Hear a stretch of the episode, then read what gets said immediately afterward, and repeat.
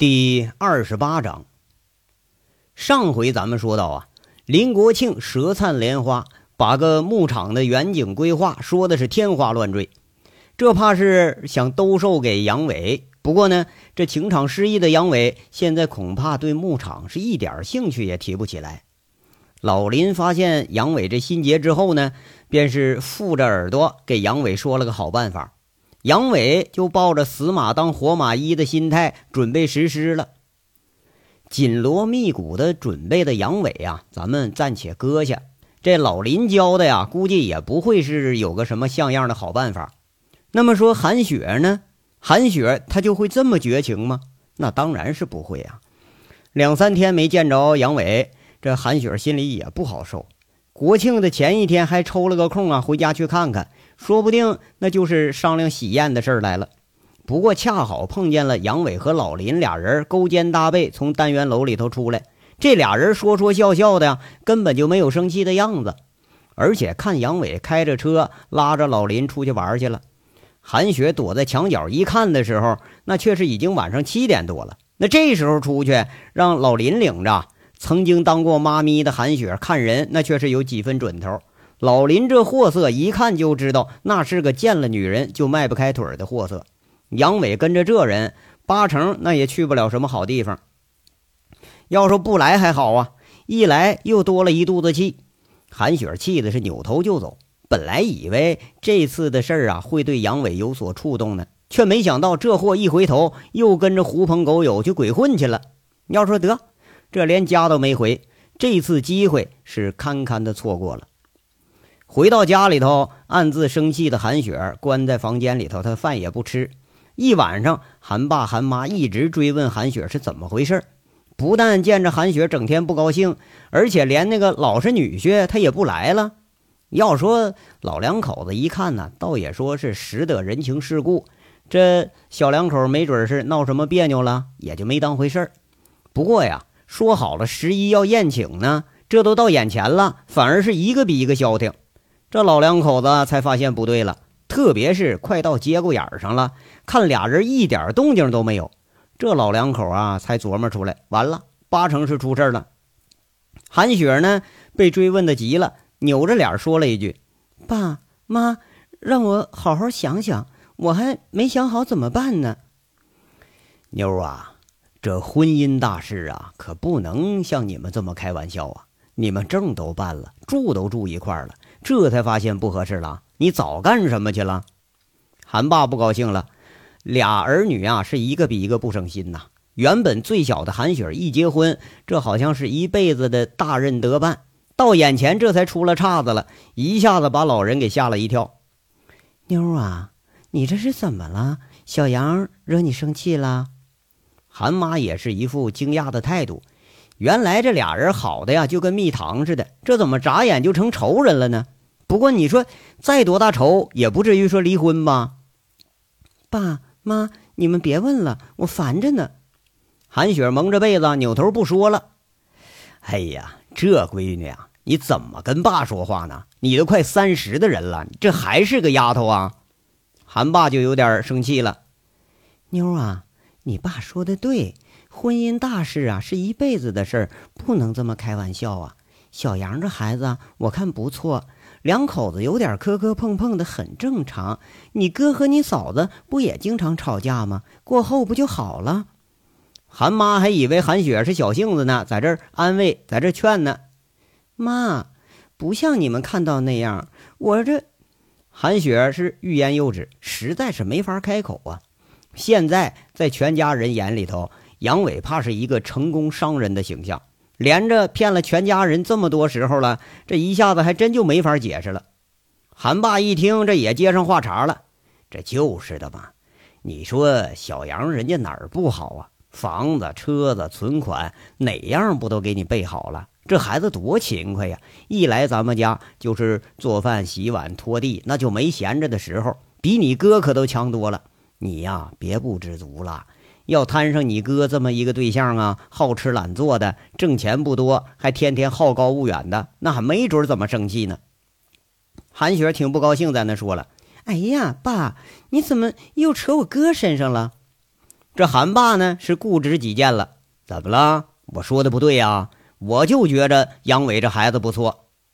这韩爸在这夸，韩妈在这附和。韩雪一看，这是没法治了。看来杨伟这东西迂回路线走的挺好，除了自己一个人，把自己全家都收买了。看着爸妈一人一名在这唱双簧，那大多数啊都是数落自己兄妹俩，反倒是对杨伟称赞有加。这韩雪被问急了，长长舒了口气，咬着嘴唇说了：“爸妈，我说点事儿，你们听了别吃惊啊。要是你们觉着我和他非常合适的话，那我就听你们的。”老两口诧异这么当会儿啊，韩雪开口了，把自己知道的杨伟的事迹娓娓道来，包括他年少出家孤苦伶仃，包括当兵蹲过军事监狱。包括在凤城那个歌城里头当混混、当保安，三番五次的进看守所，包括俩人认识的过程和稀里糊涂上床的过程，包括自己道听途说杨伟曾经干过，或许说没干过的事迹，当然了，也包括这次特殊的欧洲之行。韩雪说着呢，说到在看守所见到杨伟的时候，那是一行清泪。说到杨伟巴巴的从凤城到东北一路寻来的时候，那是唏嘘不已。但是毫无例外，说到杨伟这糗事儿，那是面红耳赤。说到巴黎的事儿，又让韩雪有点咬牙切齿了。这是一个精彩纷呈的人生，好像是一段段精彩的故事。不过呀，精彩的有点另类，偏偏最美和最丑、最善和最恶，都集中到了一个特殊的人身上。现在。韩雪细细想来呀，怕是有点无所适从了。老两口一听，也是瞪着大眼睛，一副半信半疑的样子。莫非说平日里头做饭洗衣服的杨伟，真像韩雪说那样，那还是个危险人物啊？而且还是一个特别危险的人物。要是不信，那肯定得是不信。不过这话是从女儿嘴里说出来的，又不由得这二老不信。韩爸听的是心惊肉跳，压声问一句。妞啊，你说的是真的呀？这真是个劳改释放人员呐！不但是，而且是二劳人员。按他们的行话说，是老炮了。我现在一天提心吊胆的，就怕他再进去。谁知道他这做完了中国看守所，一转眼又进国外警察局了。昨天因为我暂时不想要孩子的事儿，还跟我大闹了一场。这韩雪的话已至此啊，全都说出来了。多少她有点解脱的感觉。哟，这丫头啊，你怎么不早说呀？你看你这事儿闹的呀，现在连结婚证都办了，那你可怎么办呢？这都领家里来了，你不早说呀？韩妈这有点埋怨了。妈，那倒不至于，他对我还是挺好的。韩雪安慰了一句，在这一点上啊，他还是相信杨伟的。妞啊，那你准备怎么办呢？哎呀，你们兄妹俩呀，就没有一个省心的。操完你哥心这事儿的心呐，又得操心你的事儿了。你说你怎么有事老瞒着家里呢？爸，我也不知道该怎么办呢。本来我以为我可以改变得了他，可欧洲这一路上，我发现我根本没有可能改变他一点什么。这么长时间了，他该怎么样粗鲁还是怎么样粗鲁。说话办事根本就不经过大脑，蜜月里头旅行，他居然钻夜店和别人打架。这一路上我伤透心了。我这……这韩雪说着呢，眼睛红红的，有点不知所措了。韩妈在那问：“妞啊，那你还喜欢他吗？”啊，喜欢。韩雪不加思索的点点头，在这说：“他虽然有点霸道，但对我是百依百顺的，很宠我。”有时候很狡猾，但大多数时候对我还是很诚实的。我就是受不了他这粗鲁，动不动就跟着动刀动枪的。上次我回凤城，就是他和警察一起抓一帮开煤矿的，背上挨了一枪，那次差点就要了命了。我真怕我们结婚也长久不了。你别看他现在安安分分的躲在家里头洗衣服、做饭、干家务。真要是他那帮子狐朋狗友一有了事儿，他肯定二话不说，马上失踪。我现在呀，一见不着他我就害怕。爸呀，您说我该怎么办呢？我现在这脑子里乱糟糟的一片。韩雪是一副小女子的作态，现在是真的需要老人的意见了。韩爸思索片刻，语重心长地说：“哎，妞啊，这事儿啊，还是你自个儿拿主意吧。爸和你妈这辈子是小心小胆儿的，没经历过什么事儿，也就图个平平安安把你们养大。自打杨伟来了咱们家，我看这孩子心性倒也不坏，要不他不会说千里迢迢来找你，要不啊，他也不会安心稳稳当当在家伺候你。”爸不图你们大富大贵，更不想你们因此犯什么不好，这关系到你以后的幸福。我们只能是提点意见啊。不过有一点呢，再犯错误再进去那可不行。咱们家可几代了没出过高墙院里的人，要是你们真过不下去啊，爸妈不干涉你们。如果你觉着他以后还有可能犯这样的错误，这身上毛病改不了，那趁早拉倒。长痛不如短痛，哎，就是啊。我说妞啊，再没人找了，你这巴巴几千里地的还领回来个二劳人员，这要是让亲戚都知道了，咱家这脸可往哪儿搁呀？韩妈一听啊，明显有点接受不了杨伟的这个经历。不过呢，这也不能怨人家二老，杨伟这身份，怕是一般人都不是那么容易接受的。这次谈话呢，却是没有形成什么样的结果。韩爸觉着呀，杨伟心性不错，不像个坏人，却是下不了这个狠心呢。韩妈是觉着杨伟挺危险，但好歹也是个大款人，有车有房有存款。如果说没有什么其他的事儿，那倒也是个好女婿。而韩雪呢，那更不用说了，她依然是左右摇摆着，不知道该怎么办。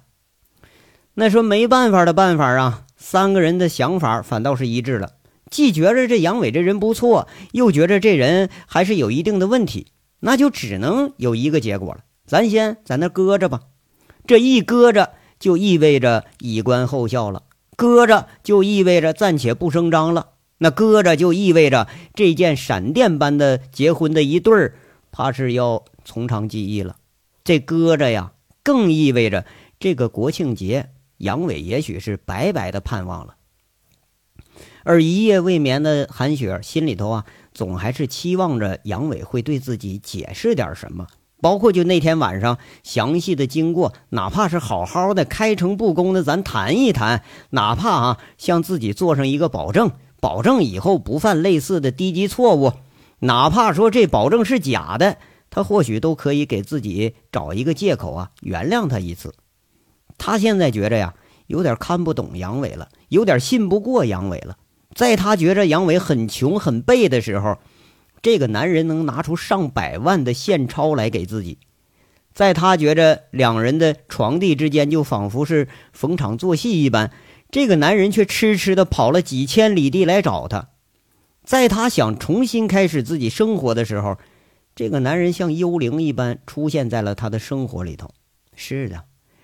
他给自己带来的呀，那是足够改变生活的财富，带来了他对新的美好生活的向往，也带来了他的期待和他的爱。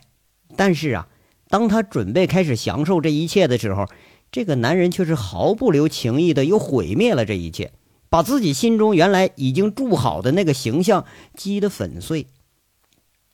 他宁愿是回到恋爱那个时候，回到各有牵挂的时候。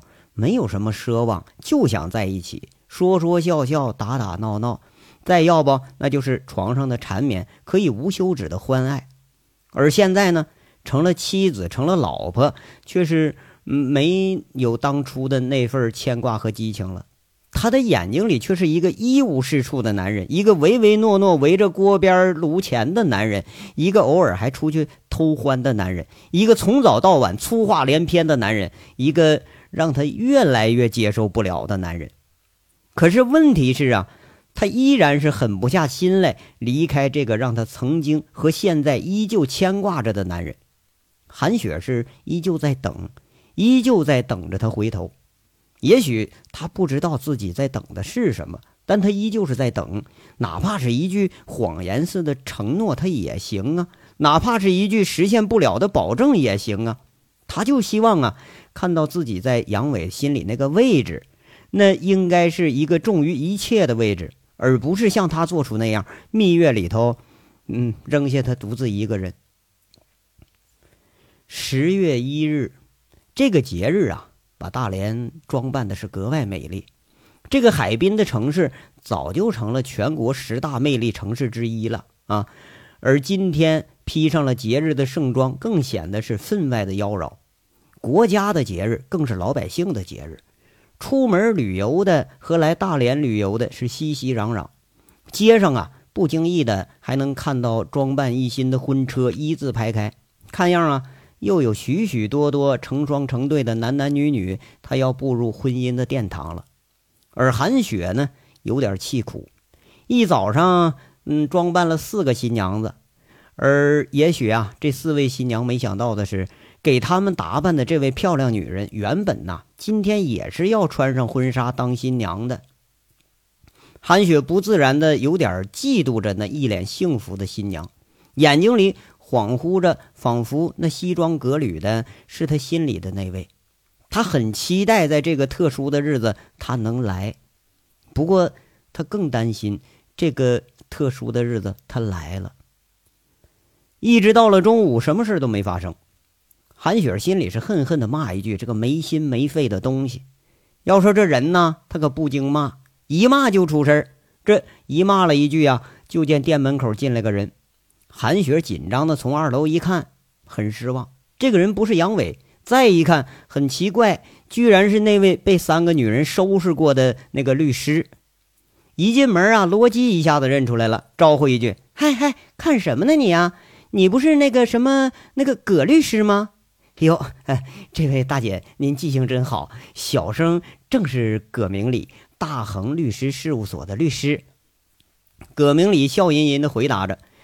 这一眼呐，他就不自觉的瞄向了罗辑那三十四 D 的大胸脯子，心里头暗叹呐：这要谁娶了这姑娘，那可是幸福长久了。那大胸的罗辑却是嘴一撇：“大姐，我有那么老吗？”“哎呦呦，那个本来吧，不应该这么称呼。可是小姐这个称呼现在不已经变味儿了吗？就只能叫大姐了。您别介意啊。其实啊，我还想称呼您美女呢。”然后我又怕您认为我轻浮，称呼您靓妹吧，我还怕您啐我一口，所以就还是老实点儿，来个传统称呼吧。要不您选个称呼啊？这律师啊，怕是嘴皮子挺溜，连着说了一大圈儿几句就把罗辑给逗得咯咯直笑。罗辑看着这个葛明礼，笑了半天，才想起来这人来的有点不合时宜呀。他这问着：“哎，我说小律师啊。”钱都赔过了，怎么又来了？还嫌我们收拾你收拾的不够啊？啊，那个不敢不敢，三位女侠的功夫我领教了。今天是公事啊，我公事公办，找你们的店长韩雪。葛明礼是一脸陪笑在这说着，找我姐干什么呀？啊，那个我的当事人和他有关，我受委托办理一些法律事务，他在吗？啊，在。姐啊，有人找那个小律师。罗辑喊了一声，不过一想又不对劲儿，跟着这葛明礼上楼，是边走边问：“哎，这谁呀？我们没打官司啊？啊，那个不是打官司，是离婚协议书，我给送达来了。哟哟哟哟，坏事了！”罗辑一听吓一跳，拉着葛明礼，挺紧张的问：“是我姐夫杨伟啊？啊，不是，他是杨卫国。”啊，那是一个人，我叫顺口了。嗨嗨，小律师啊，你等等啊，你跟我说说怎么回事啊？先别告诉我姐啊。这罗辑拉着葛明礼的袖子，还不让走了。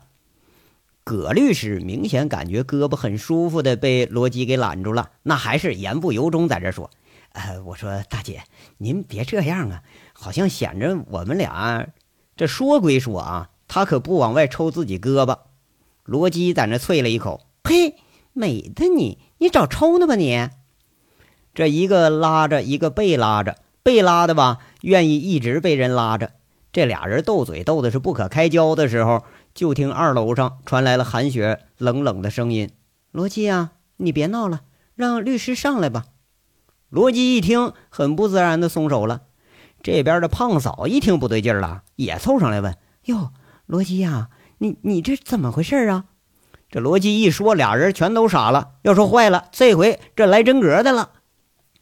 葛律师在前，罗辑和胖嫂在后，看着律师进了韩雪的休息室，俩人一胖一瘦，一前一后，跟着也进去了。呃，韩女士是吧？我受我的当事人委托来和您商洽这离婚协议书的事儿。呃，这是我当事人已经签好的原件，你看一下内容。如果你有意见或者有要求的话呢，可以直接告诉我。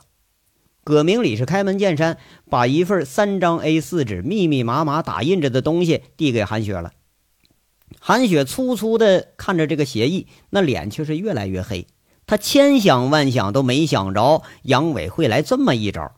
最后一页，人家杨伟的签名他都错不了啊！这个碑体字，韩雪是太熟悉了。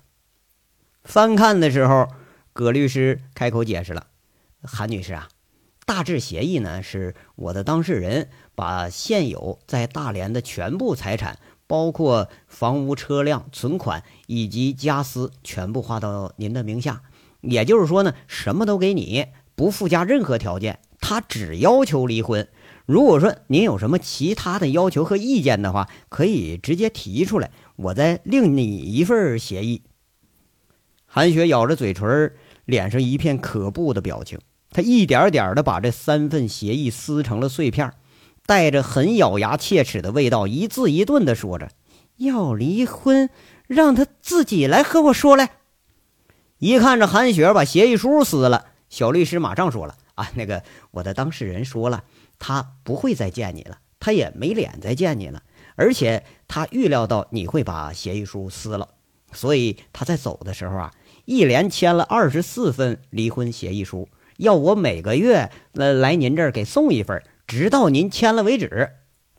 韩雪一听是怒火中烧啊，把撕在手里那个碎纸片子砰的一下扔在了律师的脸上，恨恨地说：“滚，让他自己来。”那小律师壮壮胆儿，马上又是一句：“呃，我的当事人也预料到您会含愤出手，他已经给我买了一份人身保险，在来之前呢，我已经准备好了，打不还手，骂不还口。”您要是不高兴，可以拿我出气，不必担心负法律责任。你你这么损的话，除了杨伟教你，你学不来了。你你给我滚！想离婚让自己来，我牵我牵你娘个腿儿！你王八蛋！你韩雪这下子还是真被气得含愤出手了，桌上放了个水杯，顺手就砸向了律师。那律师忙不迭的在这躲，那杯子砰的一声砸在了墙上。罗基和胖嫂一看韩雪还准备拿家伙呢，这吓得赶紧上去拉去。罗基拉着气得糊涂的韩雪，瞪了一眼那葛明礼，嘴里说着：“快走啊，还不走，等着收拾你呀！”那葛律师赶忙啊，转身就走，出门还回头说一句：“啊，那个我下个月一号来啊，您做好心理准备啊。”这话你说不说还好啊，一说更是点了个炮仗啊。韩雪挣脱了两个阻拦的，提着凳子就往过砸，那椅子是咕噜咕噜滚着就下了楼梯。律师是如蒙大赦一般，躲过椅子是掉头就跑，一出门一晃不见人影了。这家伙楼上啊，你就听着二楼是闹闹哄哄，然后是韩雪的嚎啕大哭。话说这个大连英雄路的 share 酒吧，杨伟等了有一个多小时。终于等到了这个小律师来了，这呀就是老林的计策。老林呢设计了三种，拿这个协议当试金石。如果韩雪要一签，那这女人没什么可留恋的，她就图房子和钱了。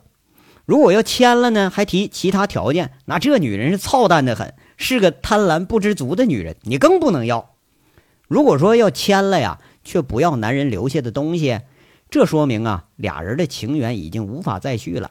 如果说要不签，回头再找回来，那这说明这女的眼睛里还是有老公的啊，情比钱重。当然了，杨伟最希望的是最后一种结果呀，他最希望的是和韩雪是重归于好。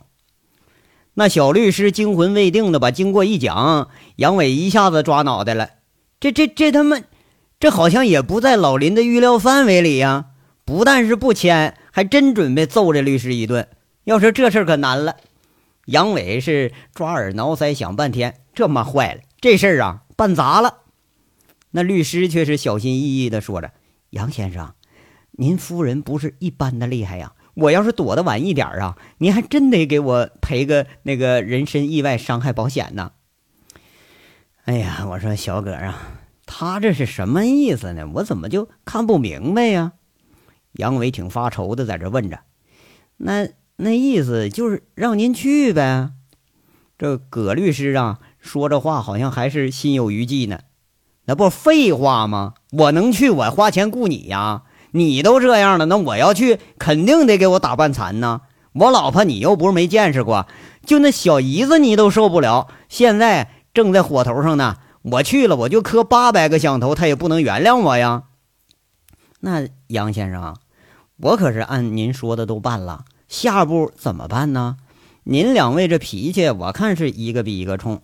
这建议啊，我真提不出来。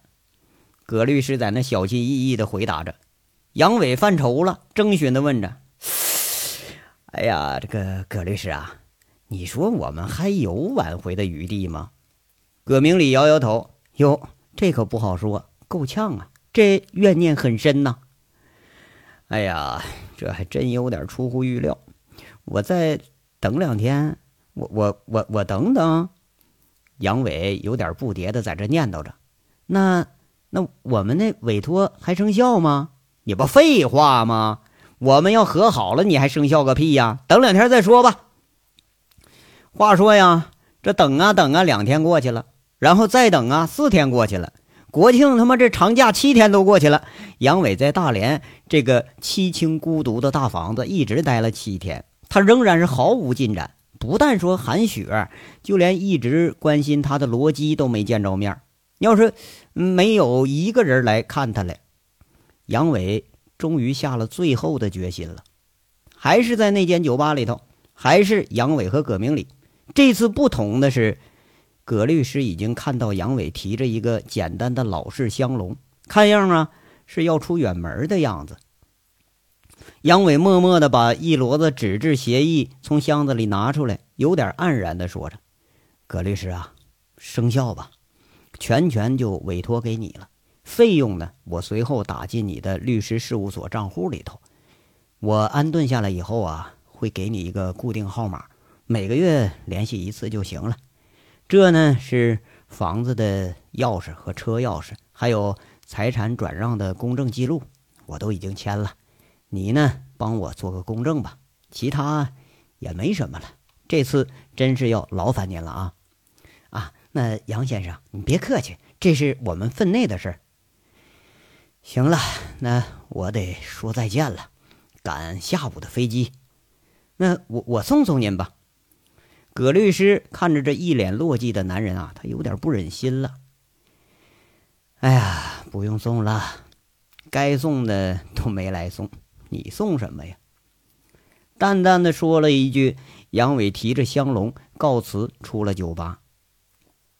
葛明礼一下子想起了那天初见杨伟的时候啊，他也是这个样子，也是这身干净朴素却是很老土的衣服装扮。一个是来，一个是走，一个是喜，一个是忧。突然间，他莫名其妙的想起了一句诗，很酸：“轻轻的，我走了。”挥挥袖，不带走一片云彩。写诗的这个人呢，在用文字构筑这个意境的时候，他是很潇洒；而符合这个诗的意境里的人，此时此地却是如此的黯然神伤。这章到这儿就说完了，下章稍后接着说。感谢大家的收听。